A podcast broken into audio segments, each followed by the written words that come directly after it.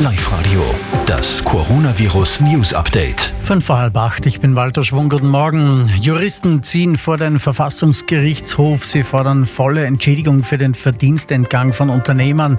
Das Epidemiegesetz sehe das auch so vor. Es sei nach wie vor in Kraft, also gültig.